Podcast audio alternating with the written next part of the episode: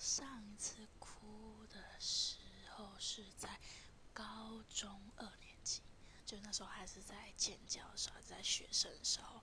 然后就是那时候交一个男朋友，然后那男朋友就是怎么讲，有有了小孩，但是他离过婚，然后他还没告诉我说他有小孩。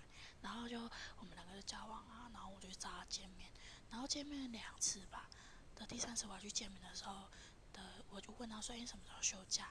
就这时候可以吗？”这样，然后就问那男生，然后男生就说：“可以啊。”然后我就我要去找他的时候，他隔天就突然跟我说：“我们分手吧。”然后你不要再跟我说我们不能在一起。